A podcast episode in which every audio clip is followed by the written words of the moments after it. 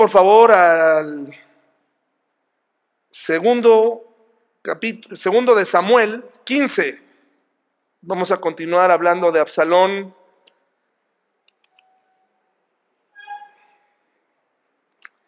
La historia con la que vamos a terminar el día de hoy no es precisamente la historia más reconfortante. Y les, advierto que el final no es reconfortante para nada. Inclusive es un poco, eh, ¿cómo les diré? Eh, explícito y difícil. Yo creo que dentro de las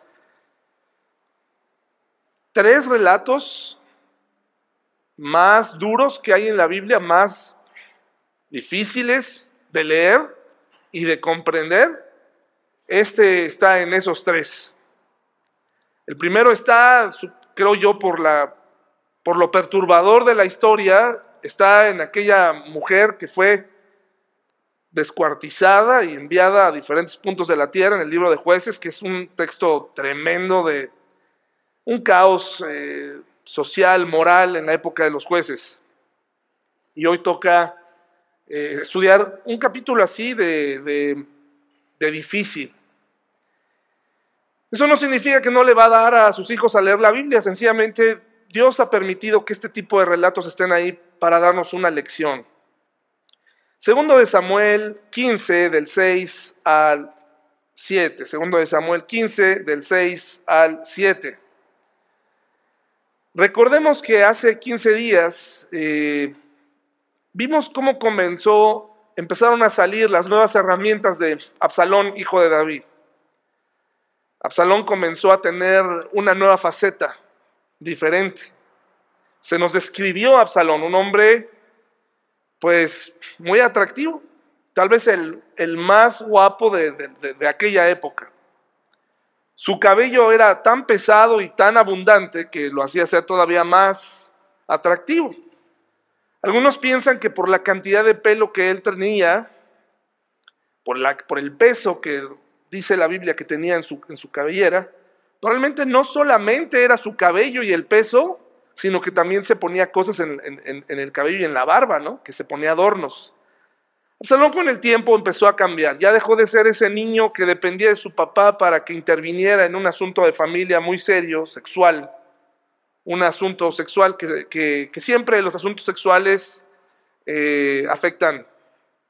Hoy en día las personas, es muy difícil comunicarte con una persona eh, que se identifica como homosexual, es muy difícil que tú como cristiano llegues con él simplemente y le compartas la palabra de Dios. Y te voy a decir algo que creo que te va a ayudar esta mañana para entender por qué es tan difícil con algunos y por qué inmediatamente comienza el problema. En primer lugar, porque ellos no son capaces de ver que tienen un problema de conducta. Cuando tú hablas con ellos, ellos te dicen, yo soy así. Y ante eso, ¿qué puedes hacer? Estás atacando lo que ellos dicen ser. Y sucedió con, contigo y conmigo en algún momento de nuestra vida. Cuando escuchamos la palabra de Dios y, hablamos de la ira o hablamos de cualquier otro pecado eh, y la gente se considera así, incluso hay gente muy lista para, para los negocios o muy lista para ciertas cosas y, y no se dan cuenta que probablemente algunas de ellas llegaron ahí con trampas. Y cuando hablas con ellos, ellos dicen, yo soy así, no tramposo, sino dicen, yo soy así hábil. Yo soy así. Es muy difícil lograr que una persona separe en algún momento de su vida su conducta de lo que ellos dicen que son. O sea, ya por eso es muy difícil decirle a alguien, oye, por eso, ¿qué tenemos que hacer si tú tienes un familiar con una conducta así? Primero tienes que tener paciencia, amar y prepararte. Y tendremos que llegar al punto en donde esa persona tiene que entender que lo que esa conducta que está teniendo es pecaminosa. Si tú llegas con alguien y le dices, eres pecador, no le estás diciendo una mentira, pero estás atentando contra lo que esa persona dice ser. O sea, así nació, dice. Entonces, pues ahí estás atacándolo. Hay que saber llegar. En el caso de Absalón, conforme fue pasando el tiempo, este hombre empezó a convertirse en un verdadero gángster. Y así, delante de los ojos de David y, y delante de nuestros ojos, muchos de nuestros hijos dejaron de ser esos pequeños que estaban capa eran capaces de abrazarnos y pegarse con la hebilla de nuestro cinturón con tal de un abrazo. ¿Les ha pasado? Abrazan tan fuerte que se encuentran el, la hebilla, oh, sientes, pero no importa, lo vuelven a hacer porque desean un abrazo. Estoy en la época en la que en las noches me esperan por un abrazo. ¿Por cuánto tiempo? ¿Por cuánto tiempo? Y delante de nuestros ojos, esos pequeños, esas pequeñas, se van convirtiendo y van, y van haciéndose una persona, van desarrollando su personalidad. Y conforme van creciendo, así como el, el árbol de tu casa es tan importante irlo modelando para que no rompa las banquetas, para que no rompa un vidrio, porque es tu propiedad, ¿no? Y ahí yo veo muchas personas muy preocupadas por su banqueta limpia, por su árbol, incluso por sus animales.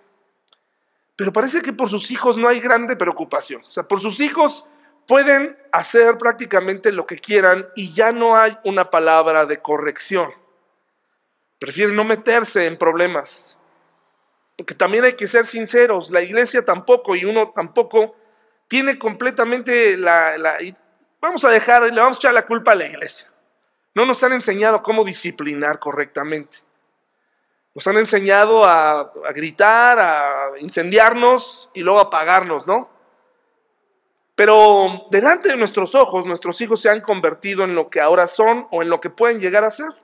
Delante de los ojos de David, Absalón se convirtió ahora no solamente en, todo eso que vimos la semana pasada, un incendiario, un resentido social, un rebelde, ahora ha comenzado su época de golpista. ¿Sabe lo que significa esta palabra?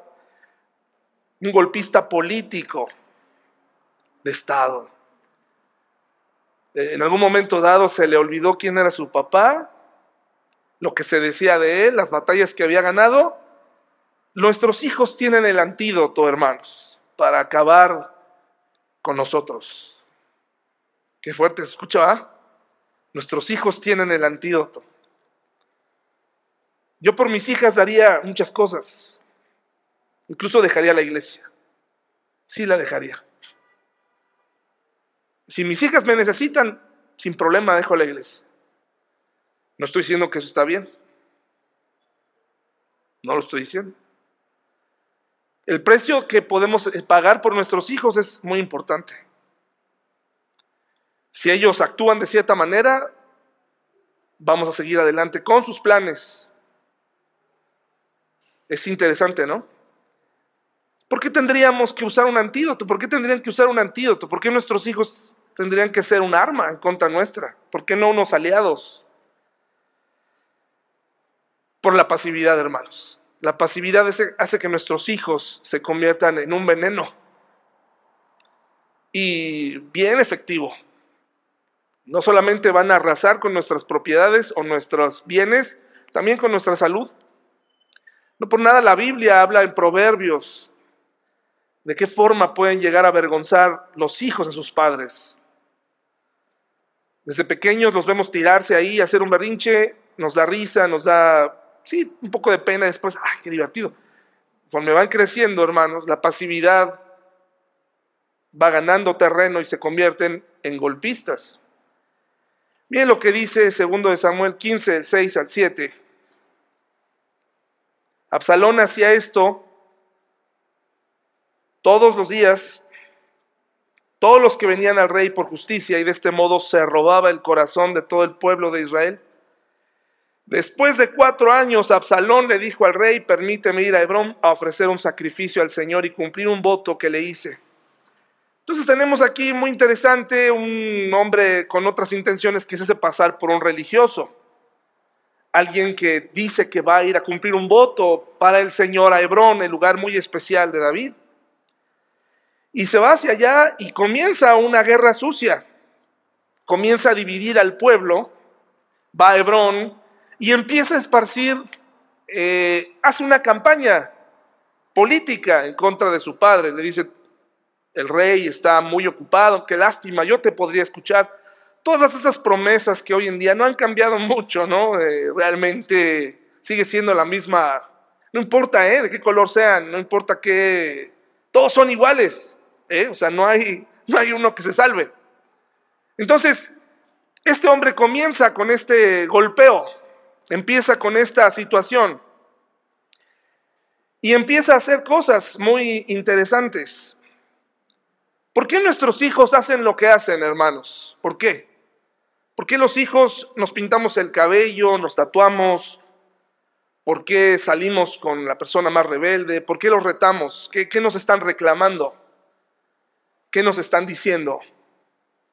Ya te analizaste por qué mi hijo es como es. Ah, es que tiene un, con todo respeto nuevamente a los hijos de cualquiera que tengan algún padecimiento, no estoy hablando en, alguien en específico, pero hoy podemos justificar las actitudes de nuestros hijos por ciertos padecimientos.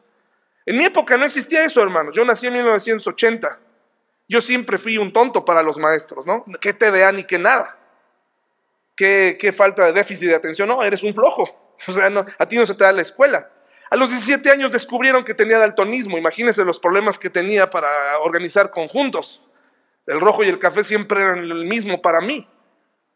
Pero hoy en día, bajo algunas excepciones, ponemos el pretexto de que nuestros hijos están muy distraídos. Pero no es cierto, hermanos. Yo no, yo no veo a un niño, algunos, a la mayoría nuevamente, distraídos con una película. A la mayoría. Les pones lo que les gusta y ahí se, ahí se entretienen.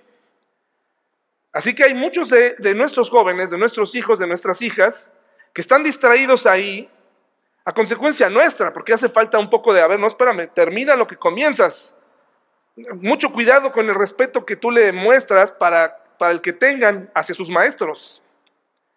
Si no te respetan a ti, menos van a respetar a sus maestros, ni a la autoridad. Mucho cuidado con lo que hablas. Tus opiniones políticas son muy importantes. Claro que sí debes hablar de política, en la iglesia se tiene que hablar de eso porque son los que nos van a gobernar. ¿Qué tal si a alguno se le ocurre cerrar las iglesias? Entonces fíjate por quién vas a votar. Pero también ten mucho cuidado porque si tú expresas eso, ¿cómo, crees que lo va a permear tu hijo o tu hija que escucha todos los días tus opiniones eh, totalmente, a lo mejor ciertas, pero usando palabras terribles? Llegan a clases, sencillamente no quieren obedecer, no quieren hacerle caso al maestro, nada. Están preparándose para el golpismo. ¿Por qué crees que cuando llegan y tienen un jefe no se les sujetan? No importa de dónde salgan. Ellos piensan que tienen el, mundo en sus manos y que son dueños de todo. No, van a respetar a las autoridades, que es un principio bíblico también. Respeta a las autoridades. ¿Por qué hacen lo que hacen nuestros hijos? ¿Por qué se visten de cierta manera? ¿Por qué compran ciertas cosas? ¿Por qué les sudan las manos, no? ¿Por qué están ansiosos? ¿Por qué? ¿Qué está pasando? ¿Qué estaba buscando Absalón? ¿Realmente quería ir a hacer su, reafirmar su voto con Dios? Claro que no, tenía un plan. ¿Realmente tenía intenciones de ayudar al pueblo? No. ¿Realmente tu hijo quiere ser rockero? ¿Realmente tu hijo, en mi época ser rockero era, era, era de las peores cosas, ¿no? Músico rockero. A lo mejor si tocaban algunas baladitas, pero ser músico, ser rockero, ciertos instrumentos estaban prohibidos, y más si eras cristiano. ¿Por qué están haciendo? ¿Qué hay detrás de las actitudes de nuestros hijos. ¿Qué te están reclamando? ¿Qué te están reclamando ahora? Te están inyectando el antídoto. Por años tuviste a tu hijo bajo control. Ahora está fuera de control. Y no, no quiere decir que está en drogas, hermanos. ¿eh? Esos son escenarios, eh, se empiezan a complicar, pero no es eso. O sea, eh, cuando eran niños estaban bajo control, ahora ya no están bajo control. Tenemos hijos adictos al trabajo, adictos al dinero, adictos a las marcas, adictos al, cuerpo, adictos al ejercicio, adictos a, la, comida, adictos a muchas cosas, adictos al sexo. ¿Qué nos están reclamando nuestros hijos? Qué interesante, hermanos, que otra cosa política que hizo que es muy efectiva en el mundo diabólico es dividir.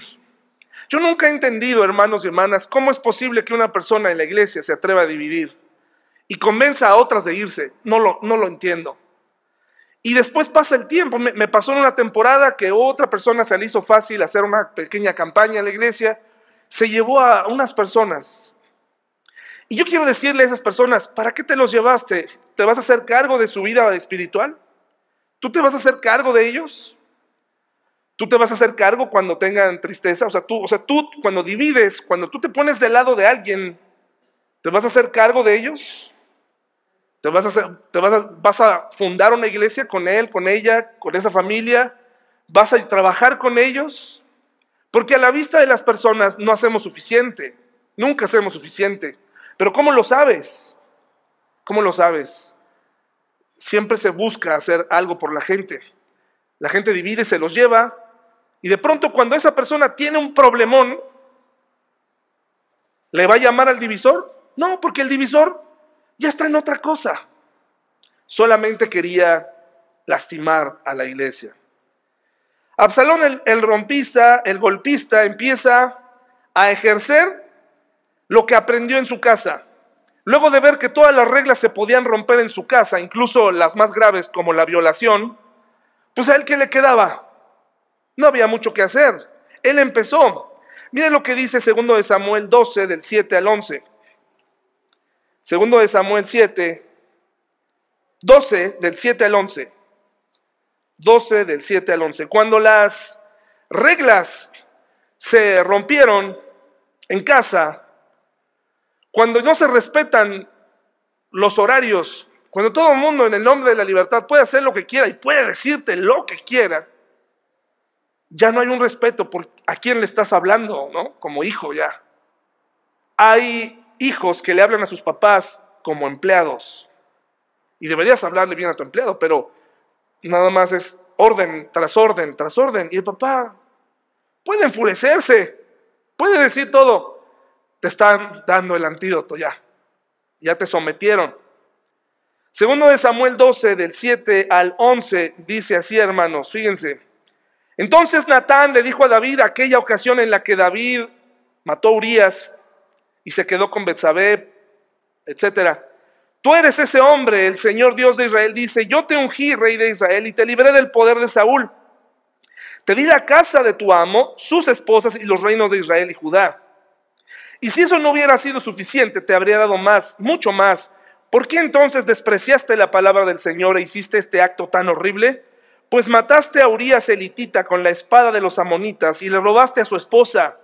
De ahora en adelante tu familia vivirá por la espada porque me has despreciado al tomar la esposa de Urias para que sea tu mujer.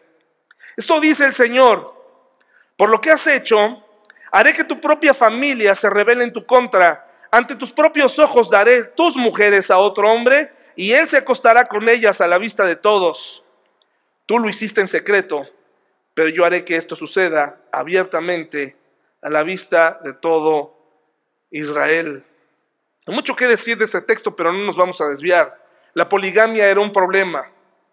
Dios nunca admitió la poligamia y por lo tanto la estaba juzgando poco a poco en la vida de David. Dice que un hombre iba a tomar a, a sus mujeres, dice un hombre, dice que iba a ser su hijo, no, un hombre. Un hombre va a tomar a tus mujeres y delante de todos va abiertamente a tener relación. Imagínense qué fuerte. David sabía esto, hermanos y hermanas, durante este proceso de violación de, de, Tamar, su hija, y todo eso ya lo sabía. Natán ya le había advertido lo que podía suceder. La mayoría de nosotros hemos sido advertidos de lo que puede pasar con nuestros hijos y nuestras hijas si nuestra propia vida no cambia. No necesitas venir a la iglesia, ¿eh? Para darte cuenta de eso. Hay dichos populares. ¿Qué dice este muy bonito que dice el que con lobos anda, a aullar se enseña? Eso, ¿dónde está en la Biblia? Hay uno similar, pero no es ese. Necesitamos rompernos la cabeza para saber que sí tenemos que cuidar con quién y a quién escuchan nuestros hijos. Claro, ¿qué es lo que ven? Claro que sí, hay una etapa de formación. Ya ahorita es difícil lograr que una persona de 20 años cambie un poco. Si vive en tu casa, todavía puedes lograrlo. Pero hay una influencia importante. Decía Gaby hace un momento, ah, hay que orar por sus mentes, para pedirle a Dios que guarde sus mentes. Hay una lucha por la mente de nuestros hijos. hacerles creer que así son y por eso no se entienden con nosotros, es algo que está ahí, ¿no? Es que así son, así soy. No es cierto, no, espérame, tú no eres así. Te estás comportando de esta manera y esa conducta puede cambiar. Si logramos que nuestros hijos no crean que son así, es que soy enojón, yo soy enojón, así soy. No es cierto. Tu conducta es pecaminosa, tiene que cambiar. Tienes que hacer a un lado esa conducta, renunciar a ella, pedirle a Dios ayuda. Tú no eres así. Es tu conducta. Tú eres un hijo de Dios y puedes vencer. Puedes vivir una vida diferente. Pero cuando el mundo ha logrado que nosotros como padres creamos también que así son ellos, así es. Sí, es grosero. Así es. Es mentiroso. Es mentirosa. Así es ella. No es cierto. No le llames parte, no le llames la mentira como parte de ella, como si hubiera nacido. No, es una actitud que aprendió, es una conducta que siguió. Y que no fue corregida en su momento y que ahora, y que muy pronto puede llegar a cobrar consecuencias muy graves. Tenemos que hacer algo en la vida de nuestros hijos, porque si no, al final, la vida de Absalón, en unas semanas más, sabremos cómo terminó. Alguien que pudo haber llegado a ser rey sin necesidad de dar un golpe de Estado. ¿De acuerdo? ¿Qué sucedió? En segunda de Samuel se le dijo lo que iba a pasar con él, pero luego, vamos a ver, porque, bueno, aquí pareciera que todo es culpa de David, pero conforme van creciendo nuestros hijos, se van, haciendo, se van atendiendo como adultos, ¿no? En Éxodo 20, mire, acompáñenme allá donde, donde está la ley. Éxodo 20, Éxodo 20, 12, 13, 16 y 17 son los cargos que ya tenía Absalón en su contra. Caray, aquel día en el que Absalón eh, presenció, vio, fue testigo o se enteró de la violación de Tamar, su hermana que tanto quería, a la que le rindió tributo poniéndole nombre a su propia hija. No tenía acusaciones graves en su contra, ¿sí? No, era un hombre libre. Caray, hermanos, qué, qué triste, qué triste saber que tú y yo pudimos haber hecho algo en la vida de nuestros hijos. Pudimos haber hecho algo diferente. Pudimos haberlos educado si tan solo hubiéramos cuestionado nuestra educación. Si hubiéramos dado un golpe de timón, como le dicen, vamos en otra dirección. Si les hubiéramos enseñado otra cara. Tal vez les enseñamos la cara del, atletismo, la cara del, éxito monetario, la cara del, del esfuerzo, la cultura del esfuerzo. Está bien, si tan solo le hubiéramos bajado tantito, no tendríamos hijos tan amantes del dinero. Si tan solo les hubiéramos enseñado que es importante tener amigos, aunque escaseen hermanos. ¿Tienes amigos? Podremos decir, pues, a veces no sé si son mis amigos, ¿no? O están en contra de mí, pero ¿tienes amigos? Es muy importante que tus hijos tengan amigos, aprender a desarrollarse. Eso es lo que no me gusta de las escuelas cristianas, hermanos y hermanas. Les forzan una, una amistad entre cristianos deseosos de vivir. Por eso tengo muchas cosas que decir, pero me las voy a guardar. Dice aquí, Éxodo 20, 13, 20, 12. Honra a tu padre y a tu madre, entonces tendrás una vida larga y plena en la tierra que el Señor tu Dios te da. De todos los años que iba a vivir Absalón, se van a reducir dramáticamente en breve, unos días después. Número 13, ahí el versículo 13, no cometas asesinato. Ahora Absalón era un, ¿cómo se le dice? Asesino. Ya era un asesino y no había pagado ningún, el rey David hizo lo posible para evitar que Absalón pagara por lo que hizo se hizo de la vista gorda. No cometas adulterio, pero ya David lo había cometido. No robes, estaba a punto de robar y estaba a punto de también eh, dar falso testimonio contra su prójimo, su propio papá, de codiciar, dice, no codices la casa de tu prójimo, no codices la esposa de tu prójimo, estaba a punto de cometer todo eso. Puede ser que hoy todavía ese pequeño, esa pequeña, todavía su historial está limpio. Cuídalo lo más que puedas. Y cuidarlo no significa, hermano y hermana, que vas a eh, meterlo en una burbuja. Vamos a llamarle las cosas como son, hermanos. Vamos a llamarle las cosas como son.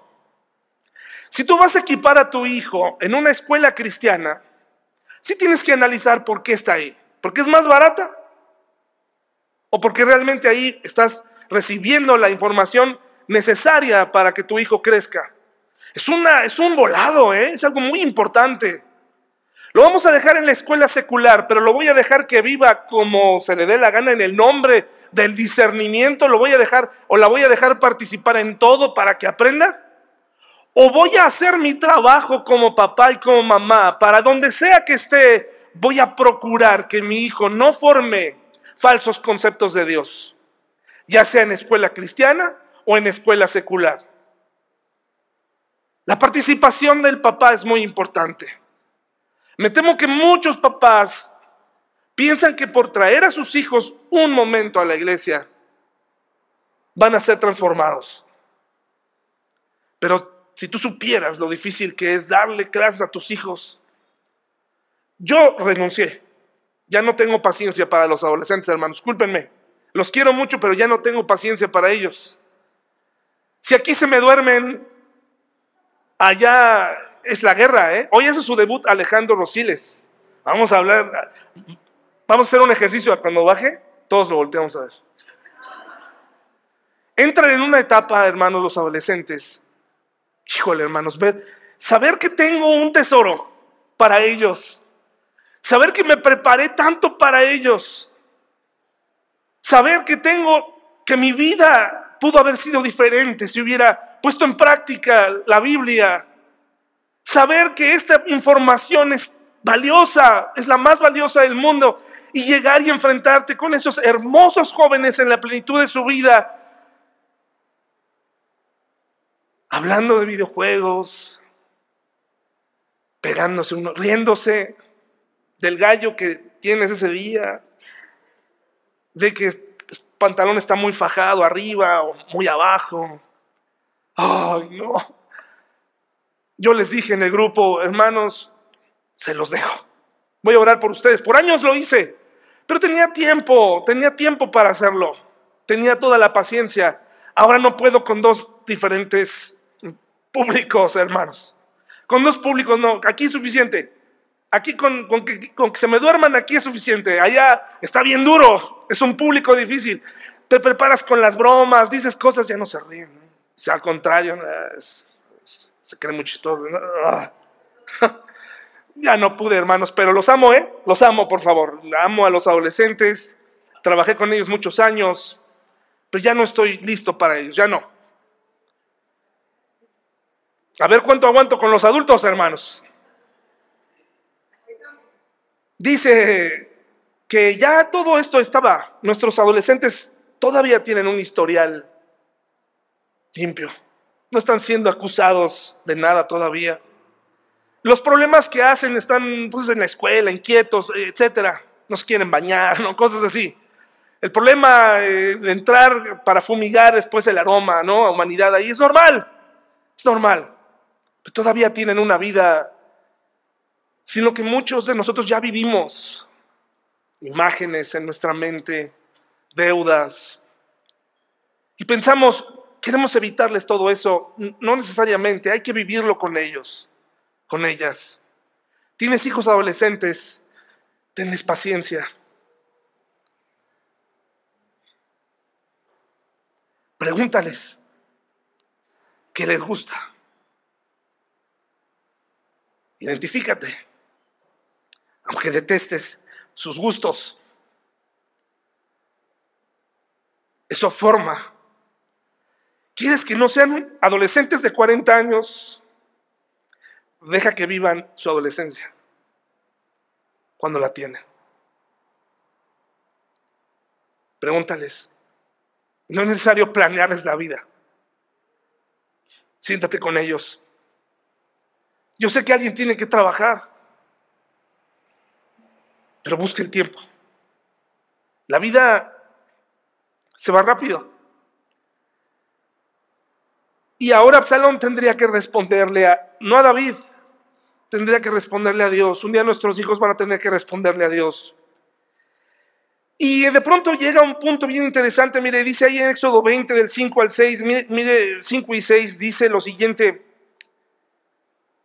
no te inclines ante ellos ni les rindas culto, porque yo soy el Señor tu Dios, soy Dios celoso, que no tolerará que entregues tu corazón a otros dioses. Extiendo los pecados de los padres sobre sus hijos, toda la familia de los que me rechazan queda afectada, hasta los hijos de la tercera y cuarta generación. Y aquí dicen, ahí está, mira, ah, con razón nos va como nos va. Maldición generacional. Tenemos una maldición generacional. Sobre nosotros ha caído una generación, una maldición generacional al estilo la familia Kennedy, que los han matado a todos, maldición generacional. No, hermanos, no, no tiene nada de místico esto, no es místico, es muy sencillo. Si tú tienes un buen hábito y lo enseñas en casa, lo más seguro es que tu hija o tu hijo lo repitan. Eso es, es eso. Y sucede al revés. Cada cosa que hacemos se va repitiendo. Ahora tú puedes decir, pues es que su vida es un gran, sí, pero aprendieron cosas de ti. O quieren ser todo lo contrario a ti por cómo eras, o quieren imitarte. Y a veces es una, algo convenenciero, ¿no?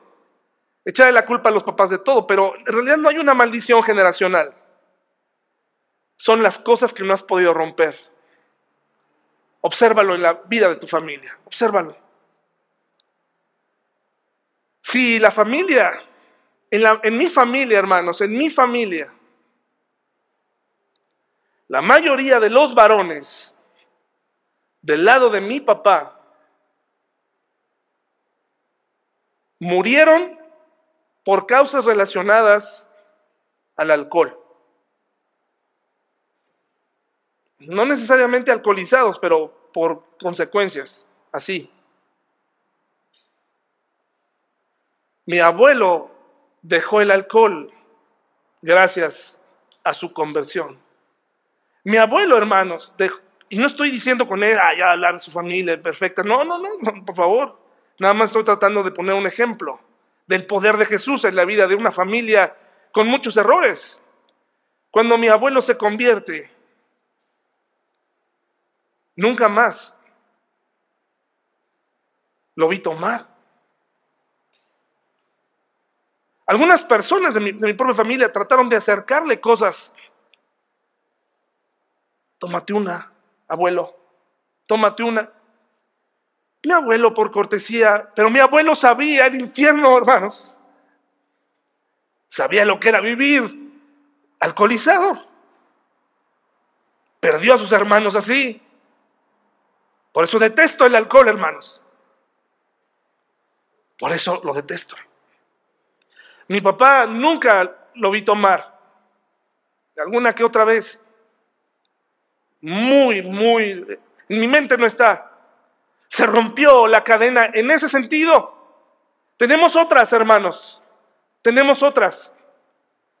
Con las que tenemos que luchar como hombres. En mi familia.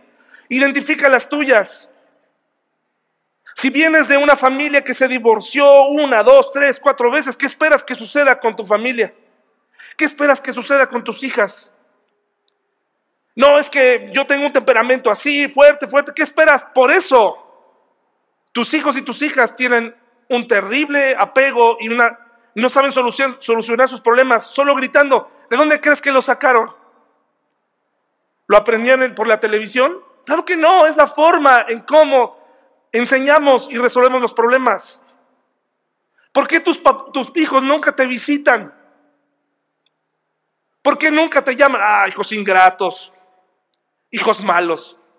No se acuerdan de lo que les di. Analiza, ¿por qué no te visitan? Así les enseñaste. Tomaron lo que necesitaron de ti y se fueron. Aprendieron del mejor. Aprendieron de la mejor. Aprendieron que no hay tiempo que lo importante es generar, lo importante es trabajar, no te puedes detener. Más bien un aplauso, aprendieron de ti. Absalón estaba haciendo todo lo contrario a su padre. Si bien su padre no fue un golpista y tomó el trono como se debe, ungido de parte de un profeta, de parte de Dios, el aspecto sexual era donde se iba a doblar la situación con él. No hay, maldiciones generacionales, hermanos. Es un principio. Si tú, no, si tú no rompes con esas cadenas en tu vida, no necesariamente de adicciones, eh, lo más seguro es que tu hijo o tu hija sean como tú. Y yo lo veo, hermanos, en mi propia vida, en mi propia hija. Si mi hija tiene un evento al otro día, no puede dormir. ¿De dónde lo aprendió? De mí. De mi falta de confianza. Porque siempre estoy alerta. Y si no le enseño, va a ser un infierno su vida, hermanos. Si no le enseño a confiar, a, tranquilizarse y esperar en el Señor, va a ser un infierno. Hoy puedes cambiar. No importa que ya tus hijos no vivan contigo. Es momento de empezar a redefinir los conceptos que aprendieron de ti. Y decirle, sí, yo fui así. Mira, yo, yo, yo, yo resolvía las cosas así. Ya no lo hagas. Mira, mírame ahora. Ahora yo tengo este problema, me he quedado así. Eso sana muchísimo. Segundo de Reyes 14.6, por favor, hermanos y hermanas. Segundo de Reyes 14.6. Solamente para que quede claro esto. Bueno, es más, no, no mis hermanos. Deuteronomio 24.16. Estaban más cerca. Deuteronomio 24.16. No hay una maldición que se tiene que romper a la luz de la luna, con, con este, hacer una, estrella y que toda la familia llegue. Es cuestión de decisión. Es cuestión de decir, yo no voy a, no voy a cometer los mismos errores, no voy a hacer esto y aquello, voy a, voy a romper las tradiciones de mi familia, las voy a romper, rómpelas. Es muy importante, no, no es un asunto em, eh, tomado en contra de las familias o del apellido de alguien. Hermano, no se trata de eso, no se trata de ver qué familia es mejor que otra en el ambiente cuando ya nos casamos, no se trata de eso mi familia es mejor que la tuya. No es cierto eso. Todas tienen sus propios problemas, sus propias situaciones, pero llegará un momento como pareja en que tienes que decidir con qué tradiciones vas a seguir y con qué tradiciones no puedes seguir. Y no tiene nada que ver con que no ames a las personas. Sencillamente no quieres eso en tu casa. No porque seas perfecto, no porque ya lo venzas todo, no, pero ya no quiero. De por sí, cuando dos personas se unen, traen sus propios problemas. Ahora imagínate traer toda esa herencia de los dos lados. Tienes que decidir por tus hijos y sobre todo, ¿qué es lo que le agrada a Dios? Hasta aquí se rompió, no vamos a continuar con esto. No, no, no, no vamos a continuar porque yo no veo esto que esto no agrada a Dios. Y yo no quiero que e, ellos o ellas aprendan esto. Que eso cuesta relaciones. Sí, hermanos, sí cuesta relaciones. Sí cuesta problemas, sí, no debería, pero sí cuesta. ¿Te cuesta amistades? Sí, te cuesta. Quisiéramos en el camino, en la vida cristiana, entendernos todos, saber que todos vamos hacia el mismo punto y al mismo, que amamos al mismo Señor y estar de acuerdo, pero te llevas muchas sorpresas, hermanos y hermanas. Según el Deuteronomio 24, 16, para que quede claro que no es un asunto profético, eh, místico. Dice, hermanos, 24, Deuteronomio 24, 16, lo puedes subrayar ahí. Si tú quieres, hoy puedes terminar con esa tradición familiar. Los padres no deben morir por los pecados de los hijos, ni los hijos deben morir por los pecados de los padres. Los que merezcan la muerte serán ejecutados por sus propios delitos. Hijo, tú puedes ser libre de los delitos de tus padres. Tú puedes ser libre de esas formas de pensar. Eso no significa que no los vas a amar, pero puedes ser libre. Hay una vida distinta para resolver problemas. Y los padres lo único que tienen que hacer es ponernos bien en sintonía para evitar ser de mal ejemplo y encadenarlos a tradiciones absurdas, hermanos, que no agradan a Dios. Bueno, vamos a segundo de Samuel 15 y vamos a llegar al punto del golpe de estado y cómo se llevó a cabo. Eh, Absalón hizo una estrategia secretamente, empezó a ganarse a la gente. Bueno, yo creo que David lo sabía, pero creo que se excedió ahí un poco en confianza. Cuando, como cuando vemos a nuestro hijo saltando en la cama, muy cerca de los muebles puntiagudos, y hay papás que dicen, qué bueno que tenga buenos reflejos. ¡Pum! Se ensarta en la esquina, unos puntos, y el niño aprendió por siempre no se debe saltar en la cama y ya trae una cicatriz para siempre. Segundo de Samuel 15, 7 al 23. ¿Ya lo tenemos, hermanos? Ya leímos algunos. Dice en el 9, así, está bien, le dijo el rey, ve y cumple tu voto. Así que Absalón se fue a Hebrón. Pero mientras estaba allí envió mensajeros secretos a todas las tribus de Israel para iniciar una rebelión contra el rey. Tan pronto como oigan el cuerno del carnero, decía el mensaje, deben decir, Absalón ha sido coronado rey en Hebrón. Absalón llevó consigo a 200 hombres de Jerusalén como invitados, pero ellos no sabían nada de sus intenciones. Mientras Absalón ofrecía los sacrificios, mandó buscar a Aitofel, uno de los consejeros de David, que vivía en Gilo. Fíjense nada más, eh, y me, memorices ese nombre, Aitofel, que era uno de los consejeros de quién, hermanos? Que vivía en Gilo. En poco tiempo muchos más se unieron a Absalón y la conspiración cobró fuerza. Entonces, en otras palabras, Aitofel traicionó a David. Pronto llegó un mensajero a Jerusalén para decirle a David, todo Israel se ha unido a Absalón. La costumbre hebrea cuando usted lee en la Biblia todo Israel, no necesariamente está diciendo que todo, todo, sino la mayoría. ¿De acuerdo? La mayoría se ha unido a Absalón en una conspiración en su contra. Entonces debemos huir de inmediato. Si no será muy tarde.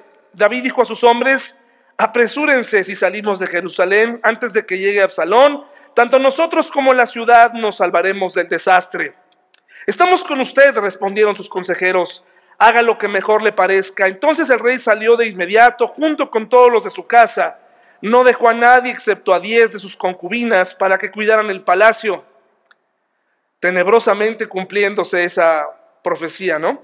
Así que el rey y toda su gente salieron a pie y se detuvieron en la última casa a fin de que los hombres del rey pasaran al frente. Había 600 hombres de Gad que habían venido con David junto con los guardaespaldas del rey. Después el rey se dio vuelta y le dijo a Itai, un líder de los hombres de Gad, ¿por qué vienes con nosotros? Vuelve al rey Absalón, porque tú eres un huésped en Israel, un extranjero en el exilio. Llegaste hace poco, debería forzarte a vagar con nosotros. Ni siquiera sé a dónde iremos. Regresa y llévate contigo a tus parientes y que el Señor te demuestre su amor inagotable y su fidelidad. Pero Itai le respondió al rey, juro por el Señor y por el rey que iré donde quiera que mi Señor el rey vaya, sin importar lo que pase, ya sea que signifique la vida o la muerte. Qué palabras tan hermosas en los momentos difíciles.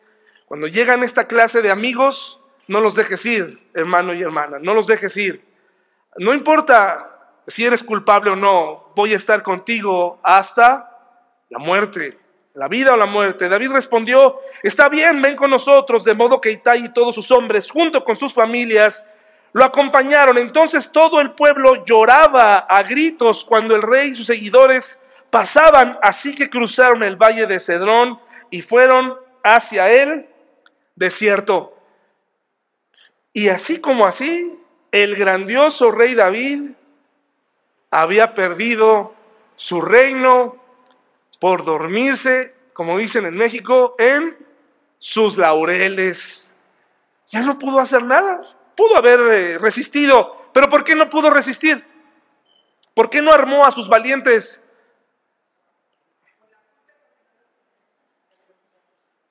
David había derrotado ejércitos con muy poca gente. ¿Saben por qué no pudo? Era su hijo. Era su hijo. Hay momentos en las familias donde ya no puedes hacer nada. ¿Sabes por qué? Ya es demasiado tarde. Tu hijo ya ganó un terreno en contra tuya y ¿sabes qué? Pues al asilo, hermano. Al asilo porque ese pequeño, esa pequeña se convirtió en alguien tan en tu enemigo que te espera la comodidad de un, lugar de descanso. ¿Te imaginas? Eres un estorbo ahora para tu hijo, para tu hija. A ese grado llegó la soberbia, las falsas intenciones. En estos momentos de tristeza podemos ver la realidad de lo que ocasiona la pasividad en la vida de una familia. Él no se preocupe, son, son etapas, eh, está pasando por ahí, se le va a quitar. Mm, eh, pues no se le quitó, al contrario, él estaba con ganas de, vengarse y de contra su padre, de poder, todas esas cosas que hizo, los carruajes, eh, ya me imagino toda la pompa, todas las mentiras que dijo. Él, él no tenía experiencia, él necesitaba a Dios para gobernar, pero él se sentía autosuficiente para hacerlo. Le empezó a quitar todo lo que era valioso para su padre. ¿Por qué lo hizo? ¿Cuándo empezó? En casa, hermanos, cuando el papá decidió no hacer absolutamente nada eh, y ser su cómplice. Todavía ese hombre, ese caballero que se empieza a convertir, que además Absalón era padre de familia. Era padre de familia. Todo lo que se estaba llevando entre los pies.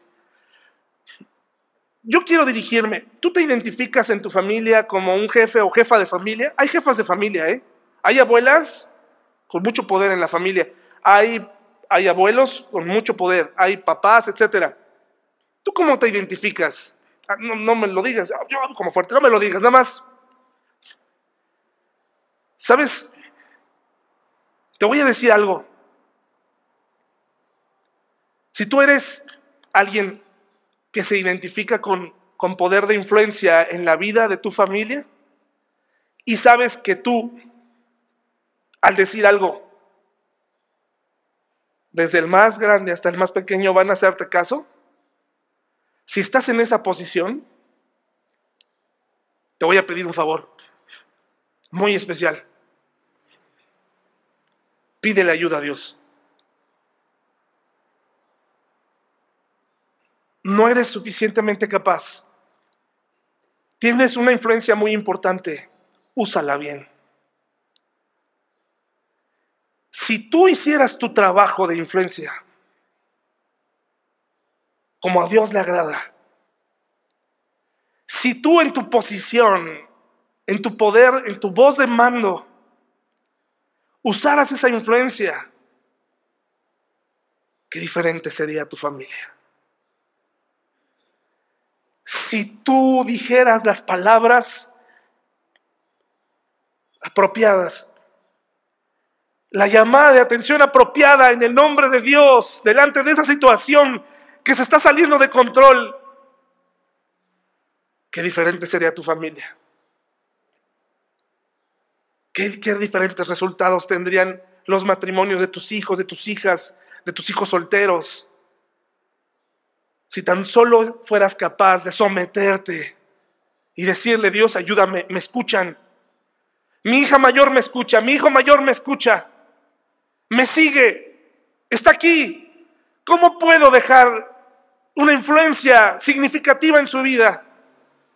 Te tienes que preparar. No puedes deshacerte de esa responsabilidad. ¿Y sabes por qué? Tú puedes, voltea a ver un poco, analiza un poco en tu vida las veces que tú has hablado, qué resultados has obtenido. Probablemente hay un desastre. La gente se sujeta. La gente te respeta. Úsalo bien. David se dio delante de su hijo. Salieron todos juntos. Vemos a una parte de la población llorando. Diciendo, no puede ser, derrocaron al rey, al gran rey David.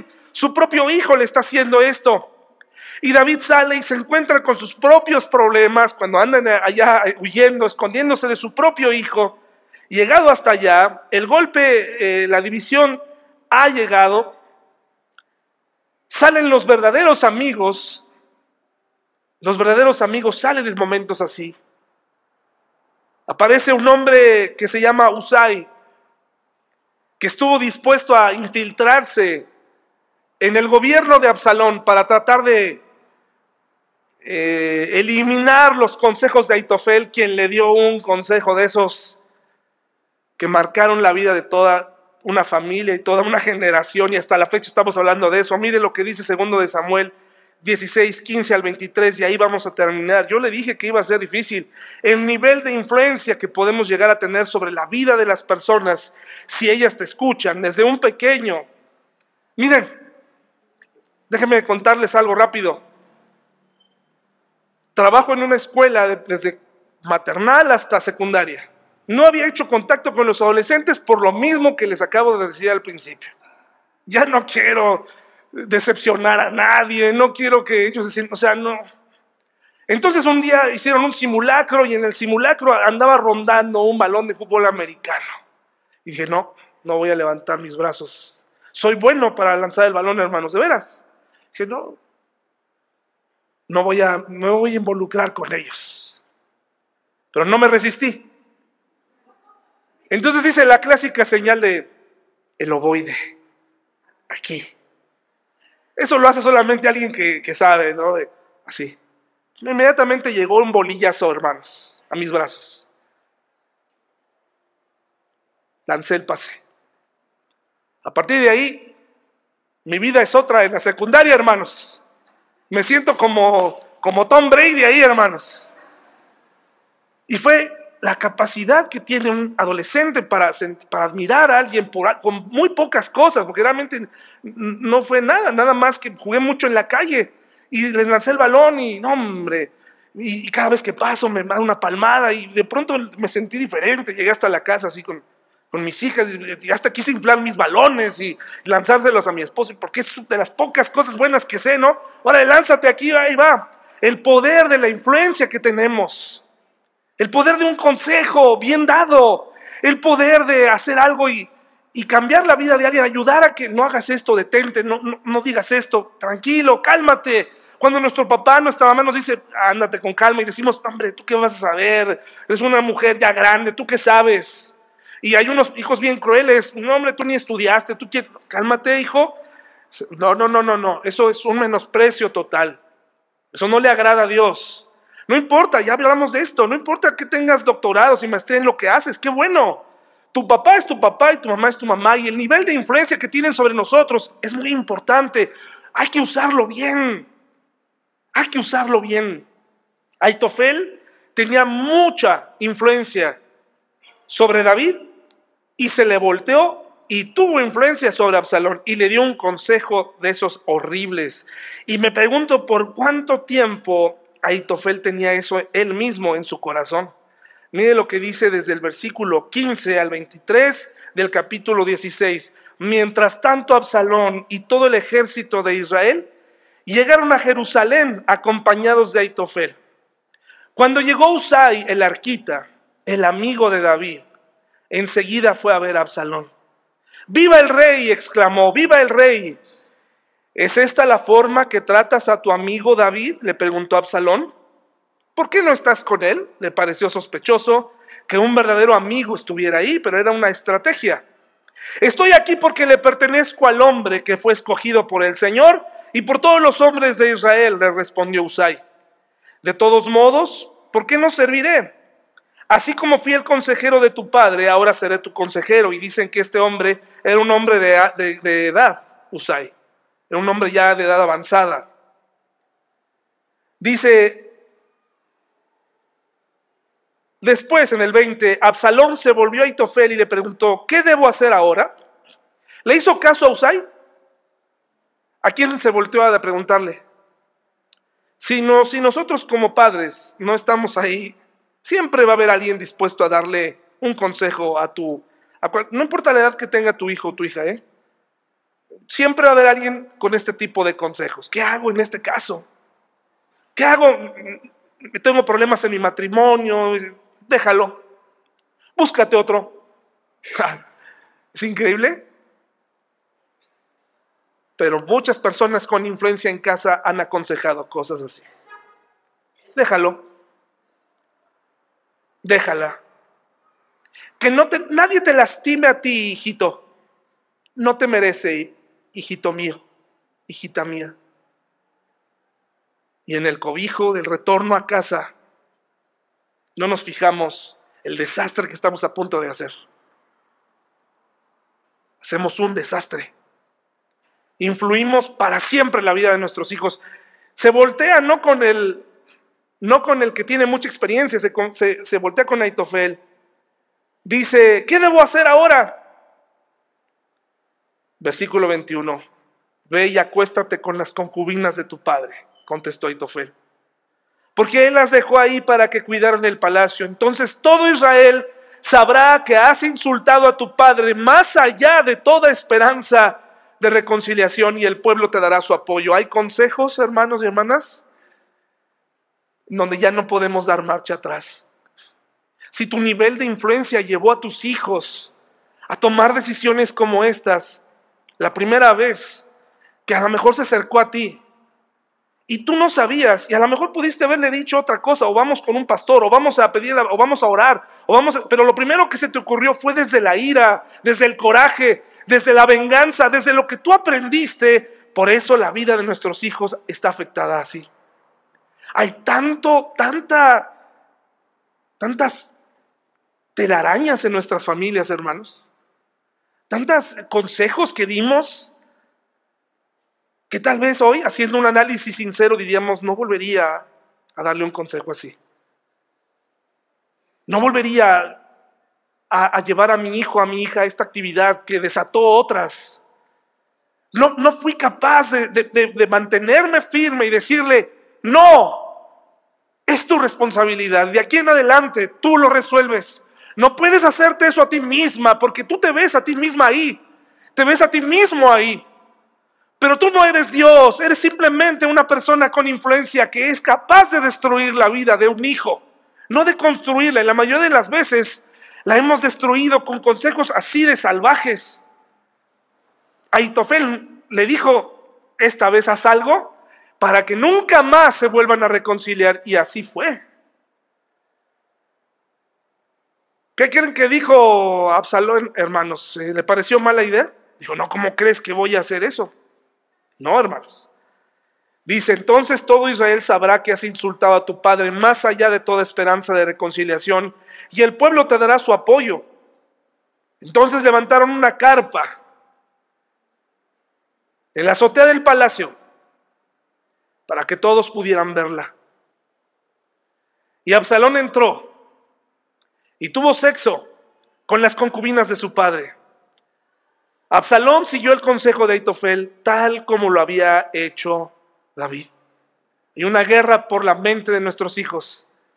Porque cada palabra que decía Aitofel parecía tan sabia, como si hubiera salido directamente de la boca de Dios. Por eso hoy te digo, hermano y hermana, Nuestros hijos piensan que allá afuera hay personas en YouTube, en la televisión, amigos, primos, cuyos consejos pareciera que son salidos de la boca misma de Dios. Por eso yo te pido a ti, prepárate, para que tus consejos para que lo que tú te atreves a decir sí provenga de Dios y no provenga de tu pasado resentido y no provenga de tu ignorancia y no provenga de tu ira y no provenga de lo que tú crees que sabes hacer. Estamos hablando de una vida que estaba a punto de terminar de la manera más extraña, humillante que pudiera esperar alguien como Absalón. Prepárate para que tus consejos provengan como si fueras de la boca de Dios. Y es que así va a ser si tan solo le pusieras un poquito más de interés a tu fe. Un poquito más. Porque todo lo que hemos aprendido de afuera está aquí. Yo te puedo decir varias cosas que aprendí de las películas. Hoy te las puedo repetir. Yoda dijo, no lo intentes, hazlo, no lo intentes. Ah, lo aprendí de Yoda. Qué bonita frase de Yoda. Alguien que dijo una frase. Te puedo decir otra frase como eh, Jerry Maguire, este, no vio en esa película de Jerry Maguire, ¿se la han visto? Tú me complementas. Una frase que le dijo una sordomuda a su esposo. Ah, qué bonitas frases. Un día que pueda, se la voy a decir a mi esposa. Con suerte no la ha visto y qué frase tan impactante. ¿De dónde adquirimos la información para dar consejos? ¿De dónde? No quiero ser grosero, ¿eh? No quiero ser grosero con nadie. De mis canciones, de, es decir, de las que me gustan, de mis grupos favoritos. De ahí voy a tomar. De, de ahí está mi sabiduría. La voy a tomar de la televisión. Lo voy a tomar de esa, de esa mujer o ese hombre que no le ha ido bien en su matrimonio, pero que se cree experto en el amor. Lo voy a hacer de, voy a tomar consejos de ese adolescente tardío que no quiere madurar y que voy a él, porque él me va a decir exactamente lo que quiero escuchar. Lo único que va a pasar es que si no comenzamos a aplicarnos en nuestra fe allá afuera, no hay un Aitofel. Hay así, hermanos, muchísimos. Y así es como se van formando las ideologías. Y así es como empezamos a ver cómo la vida de nuestros hijos dejan atrás la paz de la casa, lo que se enseñó en la casa, lo que en donde crecieron por cambiar, por cambiarlo por una fe Frankenstein diferente, distinta, alterada, mutilada. Prepárate bien, hermano, para que la vida de nuestros hijos no termine así. Acompáñenme a orar, por favor, vamos a orar juntos por nuestros hijos y nuestras hijas. Señor, este mensaje es para todos nosotros como padres, pero también como tíos, como miembros de una familia. Tenemos una responsabilidad muy importante para responsabilizarnos de nuestra fe hoy en día que se ha ido diluyendo. La gente ya no quiere escuchar su responsabilidad. La gente ya no quiere hacerse cargo de sus hijos. Queremos soluciones sencillas, fáciles, clases en tres pasos, maestros dispuestos a lidiar con nuestros hijos adolescentes incontenibles, Señor. Te pedimos que como padres podamos tomar de tu palabra para dar consejos sabios, aprender cómo se enoja un papá cristiano, cómo aconseja a un papá cristiano, cómo disciplina a un papá cristiano, cómo restaura un papá que se ha dado cuenta que ha cometido errores atrás en el pasado. Contigo es posible, Señor, que nuestros hijos no llenen su vida de antecedentes penales, antecedentes amorosos, tristes, decepciones. Ayúdenos, Señor, a, en la medida de lo posible, darles consejos sabios. En tu nombre te lo pedimos. Amén, Señor. Muchas gracias, hermanos y hermanas. Vamos a terminar. Gracias.